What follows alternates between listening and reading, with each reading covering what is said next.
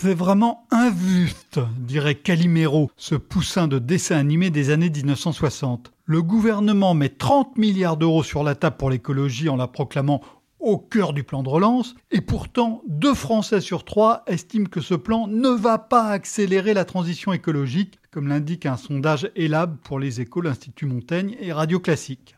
En réalité, les Français sentent bien que le cœur n'y est pas. L'exécutif français a beau protester de son verdissement, avec sincérité, avec aussi un œil sur les prochaines échéances électorales, il n'y arrive pas. L'écologie, ce n'est pas son truc. Il est aussi à l'aise sur l'avenir de la planète qu'un poisson sur une bicyclette. Le constat commence à la tête de l'État. Emmanuel Macron ne s'est jamais vraiment intéressé à l'écologie. Son itinéraire l'a sensibilisé aux questions de santé, d'éducation, d'économie, mais pas d'environnement. Et quand il a commencé à s'intéresser à la politique, il a milité au mouvement des citoyens de Jean-Pierre Chevènement, qui s'est toujours méfié de l'écologie politique. Ensuite, la commission Attali, dont le jeune inspecteur des finances fut rapporteur général adjoint, n'a guère poussé l'audace écologique au-delà de la taxe carbone. La seule transition citée dans son rapport n'est pas énergétique, mais professionnelle. Quant au programme du candidat Macron en 2017, son chapitre consacré à l'invention d'un nouveau modèle de croissance tient vraiment de la pétition de principe. Cet été, une splendide bourde de communication a révélé à quel point le président était éloigné du sujet. Sa photo à jet ski qui a fait le tour du monde. Difficile en effet d'imaginer un objet personnel plus inutilement polluant qu'un scooter des mers. Impossible d'ailleurs de trouver sur Internet sa consommation de carburant. Seuls les spécialistes savent qu'il brûle de 25 à 40 litres d'essence par heure. Bien sûr, c'est un business qui crée des emplois dans des usines au-delà des mers, dans les écoles de permis bateau et chez les loueurs. Mais quiconque s'interroge sur ces émissions de dioxyde de carbone commence par oublier la motomarine. Comme le président, le Premier ministre sait que la transition énergétique est un enjeu fondamental. L'écologie, c'est notre affaire à tous, a-t-il affirmé dans sa déclaration de politique générale. Mais ce n'est pas faire injure à Jean Castex d'émettre l'hypothèse que ce n'est pas sa marotte. Sa plus grande compétence, sa passion, la raison première pour laquelle Macron l'a choisi, c'est le dialogue social. Et cette compétence sera précieuse dans les mois qui viennent, avec la montée du chômage, la colère des jeunes qui ne trouvent pas d'emploi, les revendications catégorielles qui risquent d'émerger. La conversion de l'économie passera au second plan.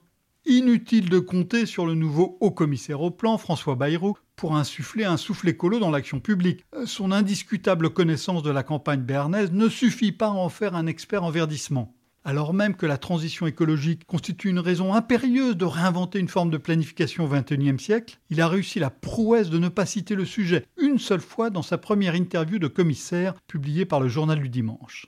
À vrai dire, la question dépasse largement ces trois hommes. Dans les pays avancés, rares sont les chefs d'État ou de gouvernement qui se sont fait remarquer par leur ardeur dans la verdeur, euh, sans même parler de Donald Trump. En France, le système politico-administratif est inadapté pour traiter un thème horizontal comme l'écologie. L'écologie ne fait toujours pas partie du logiciel de la haute administration, résument les hauts fonctionnaires Jacques Archimbault, François Langlois et Dominique Méda dans le quotidien Le Monde. Question de culture, question aussi d'organisation verticale des ministères en silos portant chacun leur logique sectorielle.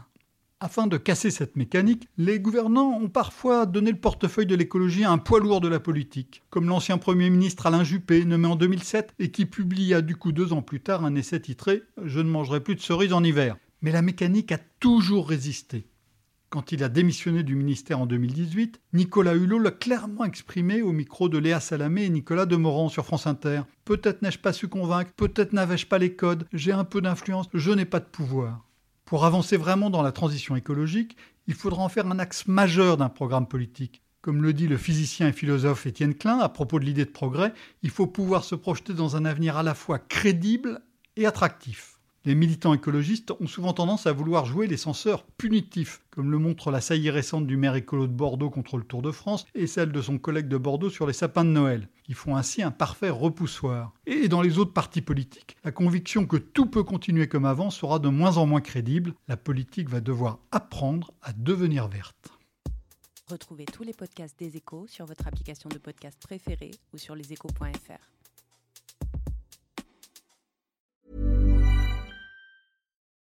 Join us today during the Jeep Celebration event. Right now, get 20% below MSRP for an average of 15178 under MSRP on the purchase of a 2023 Jeep Grand Cherokee Overland 4xE or Summit 4xE. Not compatible with lease offers or with any other consumer incentive offers. 15,178 average based on 20% below average MSRP from all 2023 Grand Cherokee Overland 4xE and Summit 4xE models in dealer stock. Residency restrictions apply. Take retail delivery from dealer stock by 4 1. Jeep is a registered trademark.